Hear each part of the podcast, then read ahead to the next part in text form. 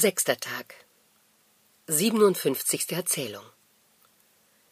In Prato hatte man vor Zeiten ein Gesetz, welches ebenso strenge als ungerecht ein jedes Weib, welches aus Schwachheit einen Fehltritt beging, nicht minder zu dem grausamen Tode auf dem Scheiterhaufen verdammte, als diejenige, die aus schnödem Geiz und Gewinnsucht sich einem jeden für Geld überließ.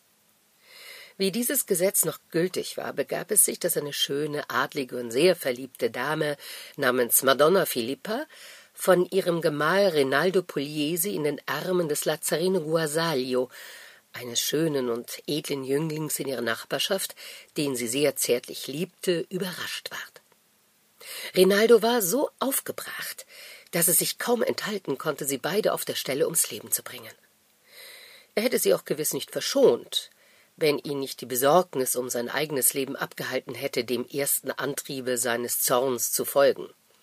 Allein obwohl er seine erste Hitze unterdrückte, so konnte es doch nicht über sich gewinnen, auf das Landesgesetz Verzicht zu leisten, welches seiner Gemahlin den Tod bestimmte, den er selbst ihr zu geben nicht wagte.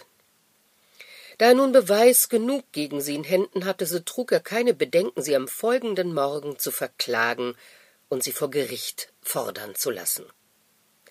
Die Dame, die ein sehr hohes Herz besaß, welches denen, die recht ernstlich verliebt sind, gewöhnlich eigen ist, ließ sich durch all ihre Freunde und Verwandten nicht abhalten, vor Gericht zu erscheinen, und lieber mit dem freimütigen Bekenntnis der Wahrheit in den Tod zu gehen, als durch eine feigherzige Entweichung sich einer entehrenden Verbannung auszusetzen und sich dadurch ihres Liebhabers unwürdig zu bezeigen. Wie sie demnach in Begleitung vieler Herren und Frauen, die ihr noch immer rieten, sich aufs Leugnen zu legen, vor dem Richter erschien, fragte sie mit ruhigem Blick und fester Stimme, warum sie vorgefordert wäre.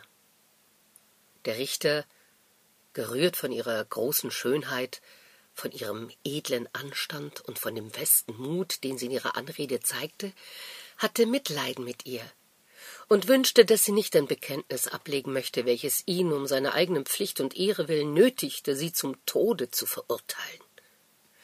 Weil er jedoch nicht vermeiden konnte, sie wegen der Anklage zu befragen, so sprach er Madonna, ihr seht hier euren Gemahl, der sich beklagt, dass er euch mit einem andern Mann im Ehebruch betroffen habe, und verlangt, dass ich euch deswegen dem hergebrachten Gesetze gemäß zum Tode verurteilen soll. Dieses kann aber nicht geschehen, wofern ihr selbst euch nicht schuldig bekennt. Überlegt demnach wohl, was ihr antwortet, und sagt mir, ob dasjenige wahr sei, dessen euch euer Gemahl beschuldigt. Die Dame antwortete ohne eine sichtbare Verlegenheit, mit heiterer Miene Mein Herr, es ist wahr, dass Rinaldo mein Mann ist, und dass er mich gestern Abend in den Armen des Lazzarino angetroffen hat, den ich herzlich und aufrichtig liebe und daher keineswegs zu leugnen begehre, dass ich mich mehrmals seiner Umarmung überlassen habe. Alleine werdet vermutlich wohl wissen, dass kein Gesetz einseitig sein und dass zugleich ein jedes billig mit Zustimmung aller derjenigen, die es angeht, abgefasst werden sollte. Das ist aber bei diesem Gesetze nicht beobachtet worden welches nur den armen Weibern allein zur Last fällt, da sie doch bei der Abfassung desselben nicht nur ihre Stimme nicht dazu gegeben haben, sondern gar nicht einmal dabei sind zu Rate gezogen worden. Es verdient demnach mit Recht den Namen eines höchst unbilligen Gesetzes. Wollt ihr es aber dennoch zum Schaden meines Leibes und eurer Seele an mir in Ausübung bringen, so habt ihr die Gewalt in Händen.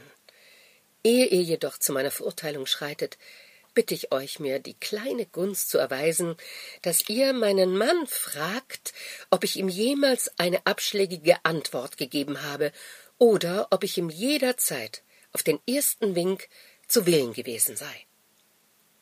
Rinaldo wartete nicht, bis ihn der Richter fragte, sondern gab seiner Frau freiwillig das Zeugnis, dass er sie zu jeder Stunde willig und bereit gefunden hätte.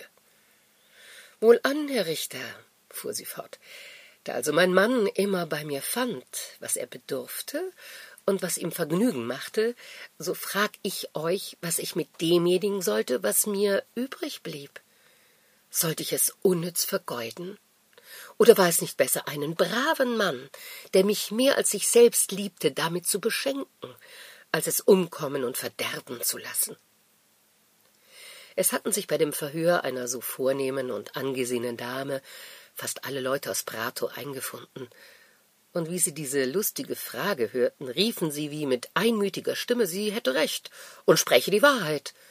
Und ehe sie von der Stelle gingen, milderten sie mit Genehmigung und auf den Vorschlag des Richters das unbarmherzige Gesetz und setzten frei, dass es künftighin nur gegen solche Weiber in Kraft bleiben sollte, die für Geld ihren Männern untreu würden. Dem Rinaldo gereichte demnach sein unüberlegtes Verfahren nur zur Demütigung, und seine Frau die gleichsam aus der Asche wieder auferstand, ging frei und fröhlich nach Hause.